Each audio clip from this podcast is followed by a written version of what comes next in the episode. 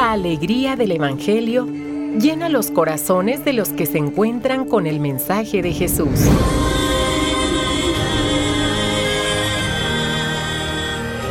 El Evangelio de hoy. El Evangelio de hoy. En voz de Monseñor Sigifredo Noriega Barceló. Escuchemos.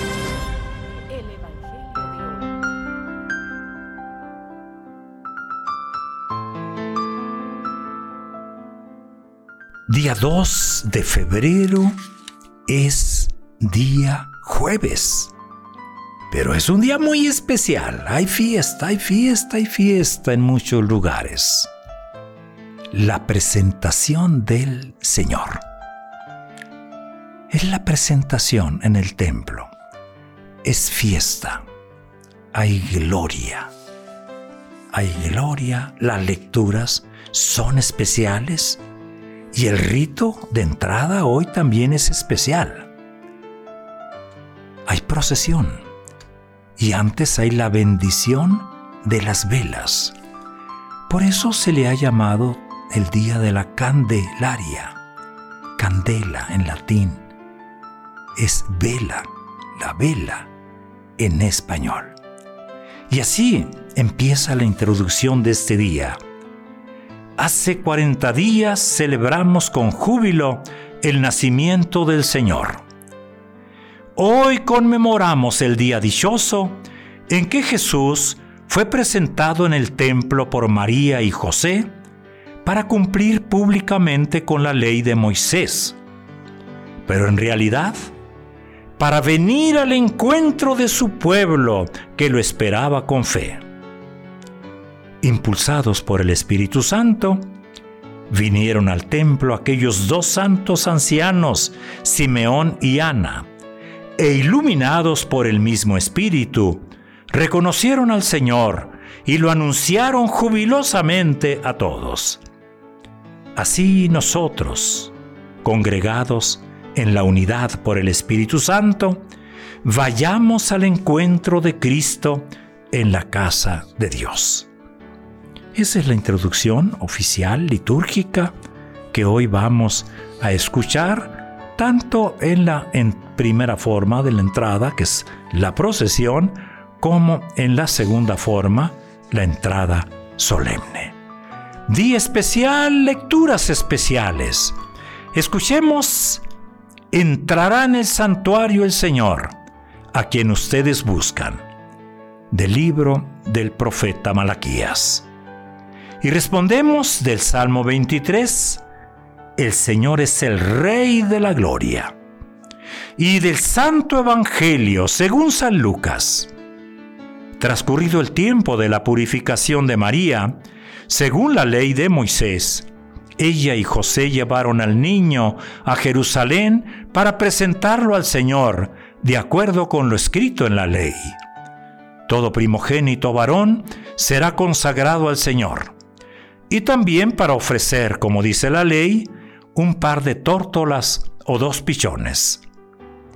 Vivía en Jerusalén un hombre llamado Simeón, varón justo y temeroso de Dios, que aguardaba el consuelo de Israel.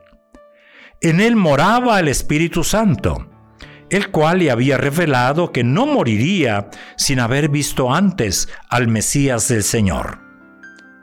Movido por el Espíritu, fue al templo. Y cuando José y María entraban con el niño Jesús para cumplir con lo prescrito por la ley, Simeón lo tomó en brazos y bendijo a Dios diciendo, Señor, ya puedes dejar morir en paz a tu siervo según lo que me habías prometido, porque mis ojos han visto a tu Salvador, al que has preparado para bien de todos los pueblos luz que alumbra las naciones y gloria de tu pueblo, Israel. El padre y la madre del niño estaban admirados de semejantes palabras. Simeón los bendijo y a María, la madre de Jesús, le anunció, Este niño ha sido puesto para ruina y resurgimiento de muchos en Israel, como signo que provocará contradicción para que queden al descubierto los pensamientos de todos los corazones. Y a ti una espada te atravesará el alma. Había también una profetisa, Ana, hija de Fanuel, de la tribu de Aser. Era una mujer muy anciana. De joven, había vivido siete años casada y tenía ya 84 años de edad. No se apartaba del templo ni de día ni de noche, sirviendo a Dios con ayunos y oraciones. Ana se acercó en aquel momento, dando gracias a Dios y hablando del niño a todos los que aguardaban la liberación de Jerusalén. Una vez que José y María cumplieron todo lo que prescribía la ley del Señor, se volvieron a Galilea, a su ciudad de Nazaret. El niño iba creciendo y fortaleciéndose. Se llenaba de sabiduría y la gracia de Dios estaba con él. Palabra del Señor. En este día tan especial, día 2 de febrero, donde hay muchas y hermosas tradiciones, también quisiera recordar que hoy la iglesia celebra el Día de la Vida consagrada. ¿Por qué razón? Porque eso es la vida consagrada. Es la presentación del Señor. Es la presentación que hace el hombre, el varón y la mujer para consagrarse consagrarse a Dios. Así como los era la ley de Moisés, 40 días después del nacimiento. Aquí podemos decir 40 días después del bautismo. 40 días simbólicamente hablando después de el encuentro con el Señor. Hoy aparecen dos personas mayores. Y estas dos personas mayores tienen mucho que decirnos. Pero antes de escuchar lo que ellos pueden decirnos, eh, recordemos que este, este misterio de la presentación del Señor es el cuarto misterio gozoso. Y nuestra imaginación se dirige inmediatamente a María, José y al niño todavía envuelto en pañales. Y el cuadro nos vuelve a llenar de ternura, la ternura de la Navidad. También la fiesta de la presentación del Señor es antiquísima, es el siglo IV, del año 300 y pico, que al principio se le llamaba la fiesta de la Candelaria, la fiesta del encuentro. Y es que está relacionada con la Navidad. Mis ojos, vayamos ahora, ¿qué nos dicen estos señores? Ancianos, mis ojos han visto al Salvador. La mañana de gozo el anciano Simeón al recibir en el templo al niño Jesús y a sus padres. ¿Qué vio el anciano? Simeón que no vieron otras personas.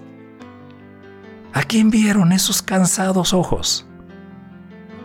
Otra anciana, Ana, hija de Fanuel, se acerca a lo que acontece. Da gracias a Dios y habla del niño a todos los que aguardaban la liberación de Israel. ¿Qué vio Ana que no vieron otros? Porque ese gozo que se desborda en esperanza de liberación. Después del rito profundamente vivido, los ancianos vuelven a lo suyo. Pero ya no es igual han sido transformados con la seguridad del cumplimiento de la promesa de Dios a su pueblo. María, José y el niño regresan a casa a seguir preparando la hora. Lo que vieron esos ojos da paso a una mirada más profunda. Es el Señor, la luz, el enviado del Padre, el Salvador